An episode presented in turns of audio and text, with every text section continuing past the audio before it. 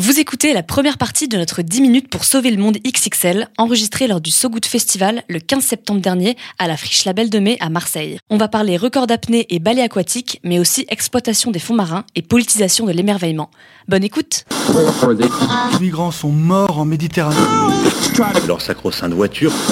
de ces périodes de température très élevées. Ces femmes qui subissent le harcèlement quotidien. On peut faire tellement plus. Peut-être sauver ce monde. So Good Radio. 10 minutes, pour sauver, le monde. 10 minutes pour sauver le monde. La quotidienne info de So Good Radio. Vous êtes euh, sur So Good Radio et sur Brut, ou peut-être pas Brut, je sais pas encore. On, visiblement, on a un petit problème technique. Charme euh, du direct. Il est midi et demi. Le So Good Festival pulse en direct de la friche Belle de Mai à Marseille, vascularisé par une foule de joyeux lurons prêtes à danser le monde. Derrière nous, les trains coulent le long des rails. C'est normal. Aujourd'hui, on parle pas de ceux qui sont en retard, plutôt de ceux qui sont à l'heure. Et parce qu'on va céder à la tentation des montres molles de Dali, plutôt on ne va pas y tout de suite avec ma chère Bérénice. Bonjour Bérénice, qui est Salut, euh, Romain. encore en train de régler euh, les lives bruts. Place à 10 minutes pour sauver le monde, un programme original de So Good Radio, élargi pour l'occasion sur une heure et demie. Une version XXL qui va balayer les trois grands thèmes du festival, l'océan, l'éducation et Marseille bien sûr. On commence avec ce qui nous donnera, je l'espère, le vent en poupe. Sauver les océans, est-ce se sauver soi-même? Réponse a priori toute vue, tant les dangers qui menacent la mer nous guettent. Surpêche, pollution plastique, acidification, exploitation des fonds marins, un rouleau compresseur face auquel nous avons des armes, celle de l'indignation, du militantisme de l'action politique. Mais comment préserver nos écosystèmes si nous ne faisons que lutter contre, mais jamais réellement pour? Comment agir si on ne politise pas son émerveillement, si on ne saisit pas que la crise écologique, c'est avant tout une crise de la sensibilité, comme le disait le philosophe Baptiste Morisot C'est à, à ces questions pardon, que vont tenter de répondre mes deux invités. La première n'est plus à présenter, militante pour le climat, muée par la volonté de créer un soulèvement écologique pour dépasser notre impuissance collective, comme le titre euh, son livre éponyme. Vous l'avez peut-être reconnu, Camille Etienne est avec nous. Salut Camille. Salut. Comment ça va Très bien, je suis contente d'être là. Est-ce que, à ton avis, un festival comme celui-ci, c'est une manière de sortir d'une impuissance collective? C'est Euh, peut-être ça dépend pas le ce qu'il meilleur arme. Ça dépend ce qu'il en ça dépend que de nous, uniquement. Bon bah alors rendez-vous à la fin de la soirée pour voir comment, comment on s'en- est sorti. À tes côtés, euh, Julie Gauthier. Salut Julie. Tu es euh, apnéiste, réalisatrice et danseuse, ancienne championne d'apnée, des compétitions que tu as délaissées il y a déjà plus de 10 ans, je crois, pour t'engager dans l'art au service de l'écologie. Tu es connu pour tes réalisations, celui du clip Running avec euh, Beyoncé, classe, de celui avec euh, Guillaume Néry aussi qui parcourt le monde sous l'eau, mais aussi pour ces vidéos où tu danses sous l'eau toi-même, le souffle coupé, ce qui d'ailleurs par mimétisme nous coupe notre propre souffle, c'est marrant. Question bébête, tu, tiens- combien de temps euh, dans l'eau quand tu danses? Euh, quand je danse, on va dire 2 minutes 30 maximum, mais c'est euh, 30 fois dans la journée. Et au max, j'ai fait, euh, j'ai tenu 6 minutes en apnée statique. Voilà. Apnée Ça, statique ouais. 6 minutes, 2 minutes 30 sous la- en, en dansant En- sous l'eau. en bougeant, ouais. Ouais, plutôt balèze. Allez, j'ai un peu trop parlé. Ensemble, Julie, Camille, on a une demi-heure pour tenter de sauver le monde. C'est parti. 10 minutes, minutes pour sauver le monde. So Good Radio. So Good On commence par une petite question un peu pour se dénouer les trapèzes. Euh, Camille, toi, tu es plutôt montagnarde à la base, euh, de ce que j'avais compris. Tu avais une appréhension ou pas quand tu as découvert l'océan quand tu étais petite? Totalement. euh, et en même temps, en fait, c'est- assez étonnant parce que je crois que ce qui nous fait peur, enfin en tout cas moi, ce qui me terrorise aussi m'attire terriblement, c'est le principe du vertige. Et je pense que j'avais ce vertige des fonds marins. Et ça devient aujourd'hui mon combat principal et ma plus grande ligne de fuite, la voilier en l'occurrence. Donc c'est étonnant. Et, je crois que c'est pas si, si éloigné que ça finalement. Pour moi, un marin, un alpiniste, dans le sens où il y a cette. euh, cette humilité totale qu'on doit avoir face à un élément qui est forcément plus grand que nous, donc être capable de l'écouter, Euh, mais en même temps aussi une forme de, de, dépassement de soi, de rigueur, ça se passe vraiment dans le corps, c'est cette idée du temps long, apprivoiser le, le silence euh, et en même temps apprendre à y entendre tous ces sons, donc c'est des éléments très solitaires et j'aime beaucoup la solitude. Donc je crois que, je, crois que je, me suis sentie vite très attirée par ce milieu-là qui me terrorisait et maintenant ça prend beaucoup de place dans ma vie. Ouais. On, va, on va en parler de l'expérience de, de l'humilité, quelque part de trouver sa juste place, de découvrir sa juste place dans la biosphère et dans le monde des vivants. Toi Julie, tu vivais à l'île de la Réunion quand tu étais petite, donc tu étais déjà, j'imagine, un poisson dans l'eau, notamment parce que ton papa t'a appris à, nager et à faire de l'apnée? Déjà, je vivais sur une île, donc j'avais pas trop le choix. Euh, je pouvais pas trop éviter l'eau. Et mon père était chasseur sous-marin, donc chasseur depuis toute petite, euh, voilà, et il m'a, il m'a appris à appréhender l'eau, à la comprendre, à la connaître. Et donc j'ai fait beaucoup de choses euh, avec lui par son biais. Alors il y a cette phrase un peu classique, je le reconnais de Jacques-Yves Cousteau on protège ce qu'on aime. Pardon on protège ce qu'on aime, on aime ce qu'on connaît. Vous deux, Camille, euh, Julie, est-ce que vous avez eu un déclic, un moment où vous avez euh, réalisé la beauté de la vie marine, sa complexité, peut-être la nécessité de la préserver? Est-ce qu'il y a un moment euh, particulier ou est-ce que ça s'est construit sur le, long, sur le temps long, justement? Qui veut commencer Moi, j'ai vécu euh, dans les îles, donc déjà quand même extrêmement proche de la nature, donc ça a toujours fait partie de mon environnement. J'ai même vécu 4 euh, ans à Mayotte, donc vraiment une île encore plus reculée. Donc ça a toujours été euh, mon environnement proche et celui que j'aimais. Après, ma volonté de vouloir le protéger et ma conscience écologique, elle est venue sur le tard. Enfin, sur le tard, je l'ai toujours eu plus ou moins, mais effectivement, on a particulièrement euh, envie à un moment donné, quand j'ai commencé à faire de l'image, me dire bah voilà, c'est beau, je ramène des images, je fais de beaux films et je touche des gens. Et maintenant, de cette, euh, de, cette émotion que je procure, qu'est-ce qu'on en fait? Euh, et c'est notamment le, sujet du film que je sors ici au, au So je l'ai confié à On est prêt et qui est une association qui, qui elle donne des solutions justement pour agir. mais comment l'art peut conduire après à une prise de conscience? Toi, Camille, lorsque tu as embarqué sur un voilier pour la première fois, par exemple, euh, c'était direction l'Islande, si je ne me trompe pas mhm. Bien renseigné, belle journaliste. c'est là que vous avez. Est-ce qu'il y a un déclic particulier à ce moment-là et cette réalisation du euh, vertige dont tu parlais J'aime pas l'idée déclic pour plein de raisons, mais. Euh, mais en tout cas, parce que c'est quelque chose qu'on attend, donc c'est nul comme posture. On est là en imaginant qu'on va être transcendé par une force qui va nous tomber dessus. Je crois que ça, ça, dépend de la volonté simplement aussi. Euh, et donc, euh, donc je me suis confrontée à ça simplement par nécessité. Hein. J'avais, je devais aller voir étudier des glaciers, des glaciologues qui étaient euh, grands, qui étaient les plus vastes glaciers d'Europe, et je ne voulais pas prendre l'avion pour y aller, donc j'avais pas 100 000 choix. C'est pourquoi je me suis retrouvée à faire du voilier. Mais donc par contrainte, donc totalement par la contrainte, mais la contrainte parfois ah, bien. Parce que je me suis retrouvée malgré moi, alors que j'ai, je suis très nauséeuse facilement quand je prends la voiture, tout ça, donc j'étais terrifiée par l'idée d'avoir le mal de mer. Et en fait, euh, ça a été juste, je ne voulais pas rentrer. Et euh, depuis, c'est j'essaie de lutter pour pas euh, partir vivre sur un voilier tout le temps parce que je me dis qu'il y a quand même des choses à faire dans ce monde. Mais euh, au moins c'est dit, on sait que si un jour euh, tu quittes, tu quittes les médias, ah ce sera bah, pour ah, faire ta vie sur, un voilier. J'écrirai des romans sur un, sur un voilier, ça me ferait très plaisir. Plutôt un beau programme.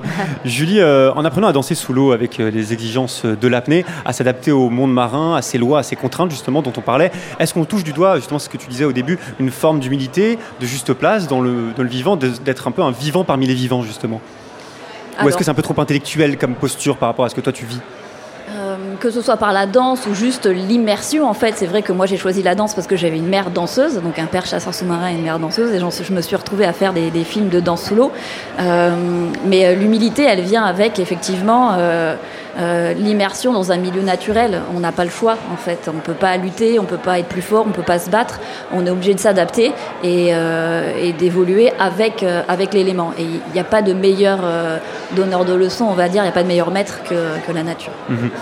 Est-ce que cette joie que vous avez ressentie au, contact de l'océan, que vous avez découvert à terme, elle explique cette volonté de transmettre des messages écologiques par l'art? Parce que finalement, vous avez ce lien commun, vous n'avez peut-être pas tout à fait les mêmes, mêmes médiums, quoique la vidéo quand même euh, qui, euh, qui vous relie, et cette volonté notamment par la danse de s'exprimer. Alors toi, je ne crois pas que tu aies dansé dans tes vidéos, mais en tout cas, tu euh, posais ta voix. La danse, ouais. d'accord. Et toi-même, Julie, est-ce que du coup, c'est quelque chose qui vous traverse, cette idée de transmettre par l'art des messages écologiques? Est-ce que c'est le bon levier, à votre avis? Bah, en tout cas, c'est le levier euh, qui me convient et que je sais euh, utiliser. Euh, l'important, c'est de trouver ce pourquoi on est fait. Après, il y a y a plein d'autres leviers. C'est juste que moi, j'ai effectivement commencé par faire des vidéos qui ont, qui ont plu, qui sont belles. Et après, une fois qu'on trouve son talent dans le, dans, le monde, comment est-ce qu'on le met à profit pour en faire quelque chose de, de positif et qui puisse participer à l'effort commun et justement à, aller dans le bon sens? Tu veux rebondir? Euh, oui, non, mais c'est vrai que la, place de l'art, elle est, déjà c'est un devoir pour moi l'art et la culture, contrairement à ce qui est en train de se passer dans ce gouvernement où, euh, justement pour des raisons géopolitiques euh, on interdit des artistes notamment du Mali là de, se produire. Je trouve que ça dit tout en fait. C'est qu'à l'inverse de ça, pour moi l'art c'est et c'est Monet qui disait ça, je crois que, pour lui, il disait un roman, c'est un, un, miroir qui se promène au bord d'un chemin. Et en fait, c'est vraiment ça, c'est-à-dire que c'est ce qui rencontre du monde. Donc c'est tout ce qu'on n'ose pas confronter. Euh, qui se retrouve là. Et donc ce réceptacle-là, il est hyper important et on a l'impression que on en fait quelque chose de mou parfois, on a l'impression qu'il ne faut pas que ça dérange trop, alors que historiquement, euh, c'était, euh, en fait, l'art a été toujours très radical. Dans le sens où même quand on regarde les pièces antiques, c'était cette idée cathartique d'aller exprimer tout ce qu'on ne pouvait faire ailleurs. Et je pense que c'est très important d'en faire à la fois un témoin de transmission de qu'est-ce qu'on garde, quelles sont ces structures invisibles euh, quel est le bruit du monde qu'on n'arrive pas à, rendre mot, mais qu'on qu qu transmet différemment. Et en même temps, comment est-ce qu'on garde dans l'art ce qui nous dérange Comment est-ce qu'on en fait cet endroit d'inconfort Parce que je parle de la contrainte, mais c'est plus l'inconfort.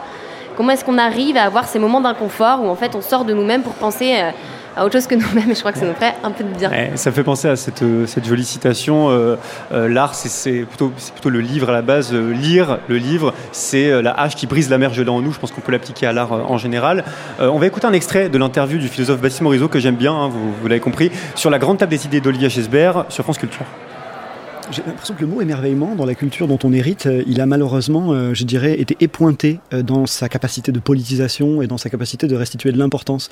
C'est comme s'il avait été repoussé dans un champ esthétique euh, qui était se faisant, euh, je dirais, euh, désengagé des problématiques de comment faire monde commun. Et c'est en ce sens-là qui me gêne. Mais dans les, dans les faits, bien évidemment qu'il s'agit de ça. Il s'agit d'accéder aux prodiges que sont les autres formes de vie.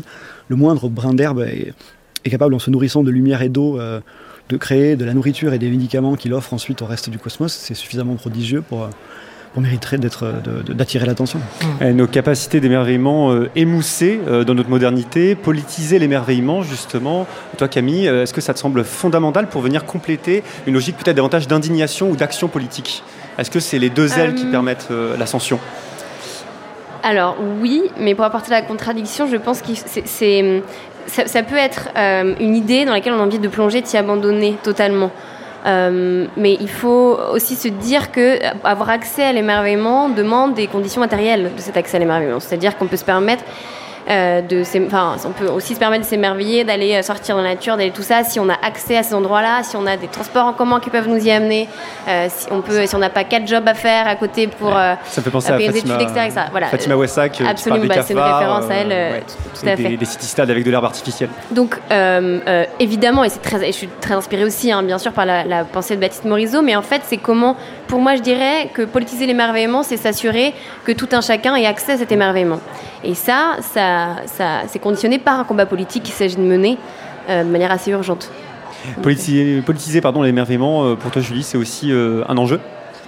Bah, c'est le seul levier d'action, on va dire, euh, qui puisse avoir un impact euh, général et grand. Après, chacun doit faire euh, aussi à son niveau et à son échelle. mais évidemment, c'est ce qui nous lie tous et ce qui fait que les choses peuvent avancer. Donc effectivement, ça doit passer par là. Et toi, tu as, as, as, sentiment d'avoir une conscience de participer à cette action-là Ou finalement, c'est pas quelque chose auquel tu te, tu te Par un autre, non, pas trop. justement, moi, j'essaie de rester un peu aussi à ma place et je sais ce que je sais faire et ce que je ne sais pas faire. Et donc, ce que je sais faire, c'est émerveiller. Et après, euh, voilà, euh, le côté politique, le côté action, moi j'aime bien dire que je suis, euh, je suis, une, je suis pas une activiste, je suis une passiviste. Je, je fais juste du beau et après, euh, j'essaie de mettre euh, entre les mains de, ceux qui savent faire euh, cette, autre partie qui est le, passage à l'action et la sensibilisation. Moi, je suis là pour toucher au cœur et avec ma propre sensibilité à moi. Mmh. Toucher le cœur, euh, garder une énergie forte pour, euh, être pacifiste, pour être activiste également. Euh, on va se donner un petit peu d'air, on va écouter un peu de musique, on va se retrouver dans quelques minutes. On écoute Jojoa, lieutenant Nicholson, El Nino. Ne tombe pas, y a pas d'eau, la neige qui fond là-bas, ça c'est chaud, arrêtons les débats. Là c'est chaud, il frappe ici et là. El Niño.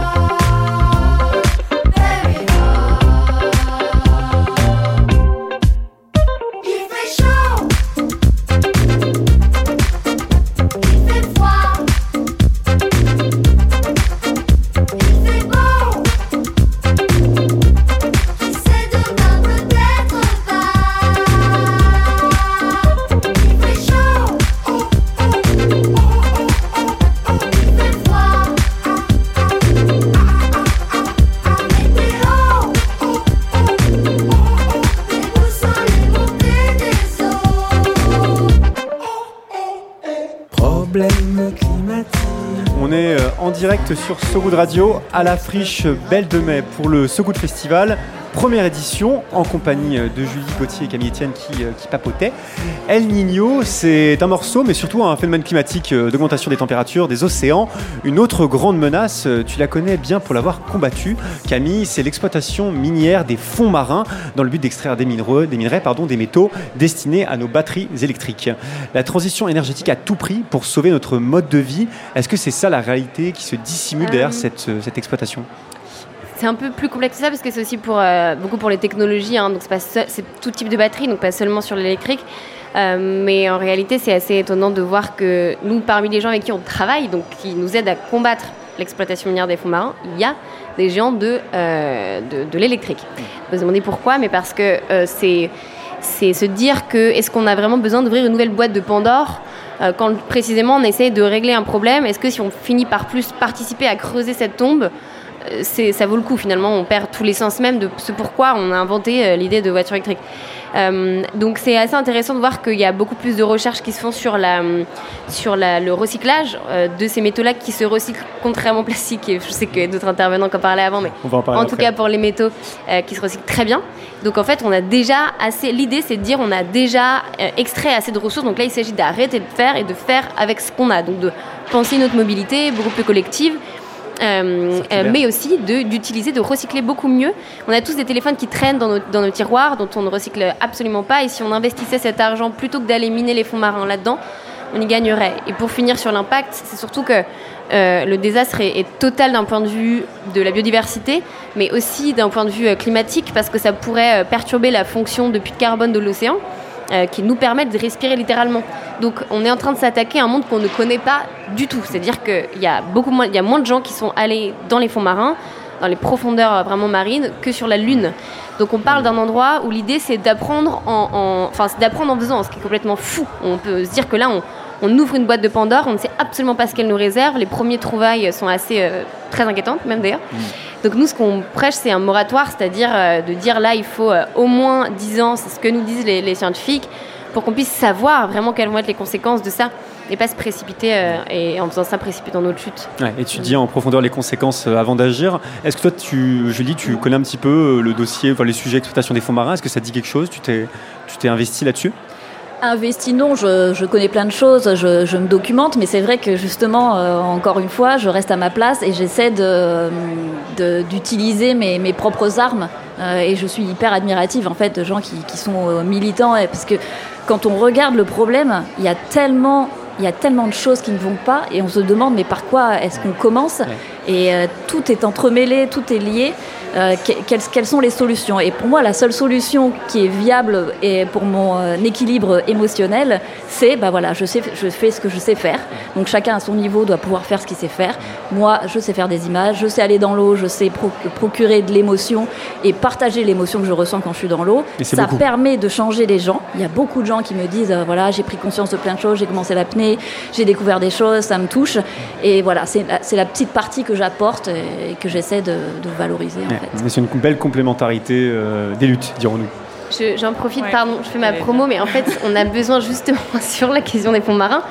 Euh, Il y a le Sval, on est en train de, c'est- un exemple incroyable de comment l'activisme peut marcher parce que les bateaux devaient partir en juillet et on a obtenu grâce à plein plein de gens euh, qui ont fait plein plein de choses différentes, de l'art et du lobbying beaucoup et tout un tas de choses, des obéissances civiles, à ce qu'on protège les fonds marins au niveau international pour l'instant. Donc c'est assez fou. Mais là, on a le Svalbard qui est l'endroit qui se réchauffe le plus au monde, qui est un endroit en Arctique qui, qui va être euh, potentiellement qui, qui va être ouvert à l'exploitation minière des fonds marins par le gouvernement norvégien. Donc nous, on va beaucoup se concentrer sur ça là les prochains mois, notamment le 2 octobre. Donc si vous avez envie euh, de vous engager avec nous et d'organiser euh, euh, une action devant les ambassades de Norvège de n'importe quel pays, contactez-nous sur la page Lookdown Action. Et voilà, c'est vraiment moi mon combat de cette année, je pense. On note dans, dans- dans l'agenda. Merci. Donc comme tu l'as dit, euh, comme tu l'as dit, Camille, les conséquences de l'exploitation des fonds marins peuvent être dramatiques selon euh, certains scientifiques, et puis on le sait, on commence à, le savoir. Pour en saisir l'ampleur, on va écouter euh, Raphaël Seguin, biologiste marin, qui a dressé le panorama pour Camille Cronier sur France Inter en novembre 2022. Forcément, on parle de destruction de la biodiversité marine, d'une biodiversité qu'on commence tout juste à découvrir, et notamment des organismes qui sont benthiques, c'est-à-dire qui vivent sur le plancher océanique et qui sont à la base de la chaîne alimentaire. Il n'y a pas que ça, il y a aussi potentiellement un relargage de euh, sédiments avec des métaux toxiques dans la colonne d'eau qui pourraient s'accumuler dans la chaîne alimentaire. On parle aussi de pollution sonore. Donc là, il y a une étude qui est sortie il n'y a pas longtemps qui montre que l'exploitation minière des fonds marins, la pollution sonore qu'elle génère, pourrait s'étendre jusqu'à 500 km autour de la zone minée. Et enfin, il y a les impacts sur le climat qui sont encore pour le moment très très mal connus. Mais il faut rappeler que l'océan, c'est notre principal allié pour le climat. Il séquestre environ euh, un tiers de nos émissions de CO2 et euh, exploiter les fonds marins, c'est-à-dire les abysses qui sont un peu le coffre-fort à carbone de l'océan, ça pourrait perturber ce rôle de régulation du climat qu'a l'océan. Et ça pourrait aussi, à terme, remettre en suspension du carbone dans la colonne d'eau et le renvoyer dans l'atmosphère. Il a bien dressé le tableau, Camille? Mais il est trop fort. Donc je, je ne- Moi, c'est lui qui m'a appris, donc euh, je vais pas, je n'oserais pas commenter le maître. Euh, Une menace euh, pour laquelle euh, tu t'es mobilisé avec de nombreuses autres ONG, Camille, euh, justement sur l'exploitation des fonds marins, et qui a porté ses fruits, c'est qu'en janvier 2023, l'Assemblée nationale a demandé au gouvernement d'interdire l'exploitation des fonds marins. Emmanuel Macron, qui était à la base favorable, a depuis viré de bord. Comment tu Mhm. l'expliques haha. Mais il y a ce qu'on a le droit de dire et dans les médias, ce qu'on n'a pas le droit de dire. Mais en tout cas, c'est un bel exemple que le rapport de force fonctionne. Euh, c'est tout. Et, euh, et que bah, a- y a eu il y a eu beaucoup de rencontres avec euh, le cabinet des ministres, euh, se former, être très très précis. Moi, je crois beaucoup aussi être très précis dans, dans, notre lutte. Et donc, en fait, euh, pas y aller comme ça, la fleur au fusil, mais c'est comme ça qu'on a rencontré Raphaël, donc des scientifiques vraiment qui connaissent par cœur le sujet, les, meilleurs mondiaux sur le sujet, mais aussi des avocats qui vont pouvoir nous donner des études, euh, des lectures du texte. Donc en fait, on arrivait un peu comme ça sur Insta en disant coucou, euh, euh, ou dans les manifs en disant on, est tellement chiant qu'à la fin, ils, sont obligés de nous recevoir parce que dès qu'ils vont dans un média, on leur pose la question, donc ils sont là, allez, c'est quoi vos trucs de poisson là? Et en fait, quand on arrive et qu'on est hyper formé et qu'on arrive avec ces gens qui connaissent par cœur les dossiers, c'est super intéressant parce que c'est là où, à mon sens, on, arrive à opérer une bascule parce que on leur fait prendre conscience de leurs intérêts et c'est aussi euh, l'enjeu de d'être euh, concentré sur un seul sujet. C'est-à-dire que c'était la COP. Euh, on aurait pu avoir tout un tas de mille idées comme ça qu'il faudrait absolument faire, mais sauf que ça ne marchera pas si on le fait comme ça. Donc moi, je me suis dit, ok, je vais pas à la COP et on va faire. On ne répondra à aucune interview si on ne parle pas de l'exploitation minière des fonds marins. On en fait un sujet. Et quand on a un président qui arrive, qui n'a rien à annoncer à la COP, parce qu'ils n'ont rien à annoncer, parce qu'ils ne font précisément pas grand-chose d'autre, et ben là, il se dit, ok, vas-y, donne-nous-leur du pain à manger, que ça s'arrête, quoi, ce truc, et qu'on passe à autre chose.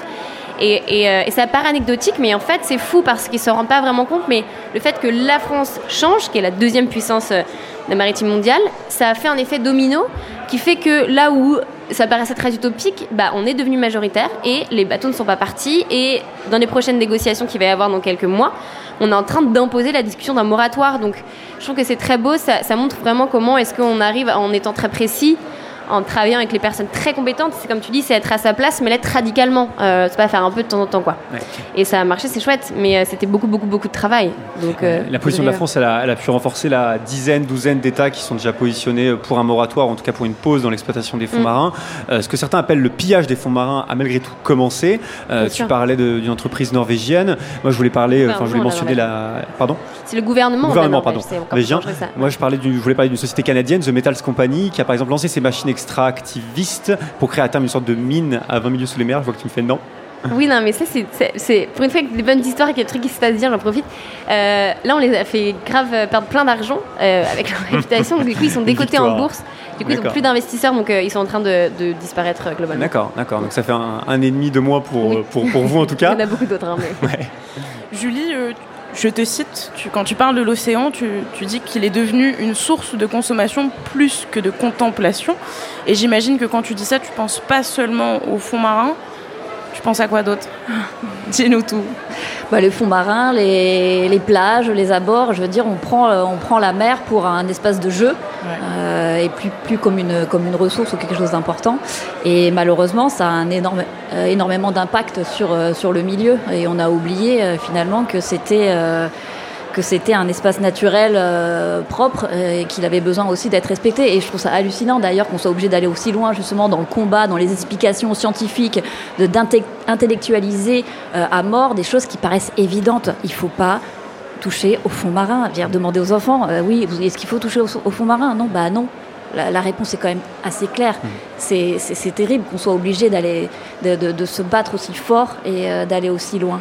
Et je me demandais, euh, toi, en- dans ton expérience de, plongeuse d'apnéiste, tu as été témoin de beaucoup de, pollutions diverses et variées que tu as pu euh, observer J'ai tout vu, chair, si tout vu, j'ai vu des pollutions, j'ai j'ai vu des endroits euh, qui sont toujours sublimes, j'ai vu des récifs coralliens se régénérer. Euh, effectivement, l'océan a une capacité de résilience énorme, mais euh, jusqu'à ce qu'on arrive au point de rupture.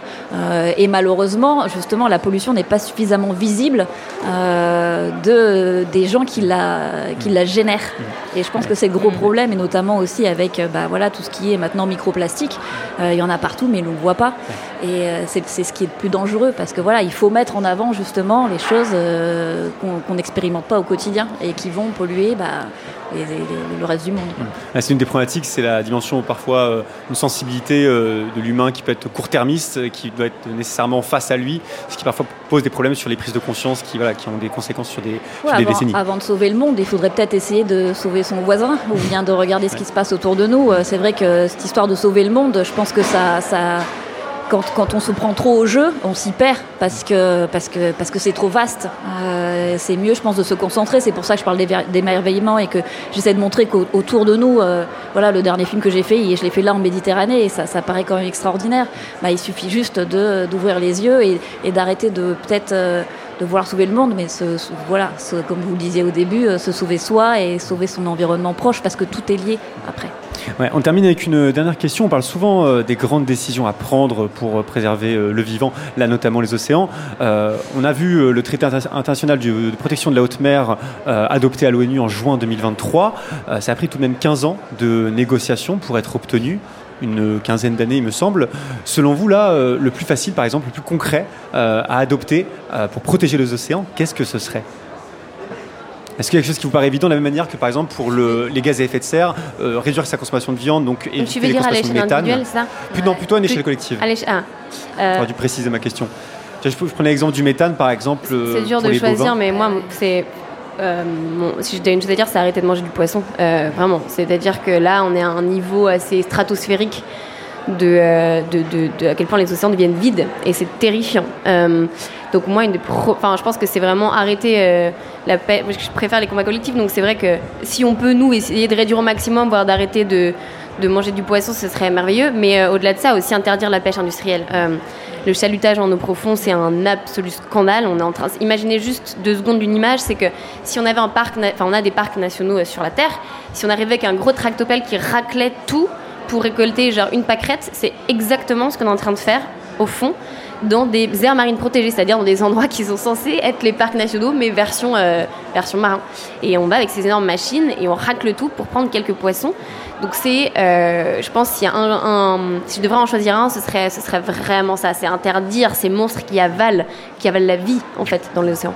Ouais, cette dimension euh, court-termiste à nouveau, où c'est que vu qu'il y a une opacité de, l'océan, on ne réalise pas Mhm. toutes les, tout le massacre qui peut s'y qui peut s'y puis il y a beaucoup produire. d'impunité du coup. En effet, c'est dur d'aller savoir ce qui s'y fait parce que c'est tellement loin que c'est c'est un Far West euh, Mm. juridique. Et toi, Julie, est-ce que tu as une idée euh, en tête Oui, moi je pense que, c'est ce que j'essaie de faire, c'est d'être au maximum dans du, local. Euh, Il y a plein de solutions, être végétarien, arrêter de manger du poisson, du ci, du là, mais si c'est pour manger du quinoa qui vient de l'autre bout de la planète, euh, et, ou du tofu, pareil, est-ce que c'est vraiment euh, la solution? Euh, La solution, c'est de trouver autour de soi ce qu'on peut, euh, ce qu'on a. Et effectivement, si on se met tous à bouffer du poisson qui vient de, la Méditerranée, ben, ça ne va pas marcher. C'est parce qu'on nous offre la possibilité de consommer des choses qui viennent de, hyper loin. Et si on se retournait sur bah, ce qu'on avait en local, on le penserait vraiment de manière différente.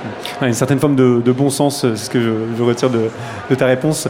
Merci à, toutes les deux, Camille, Etienne, Julie Gauthier, d'être venues sur le plateau de, de Sogo Radio pour parler océan, affect et, et puissance d'agir aussi. Euh, Camille, on peut, livre, on peut lire ton livre donc pour un soulèvement écologique, dépasser notre impuissance collective aux éditions Seuil.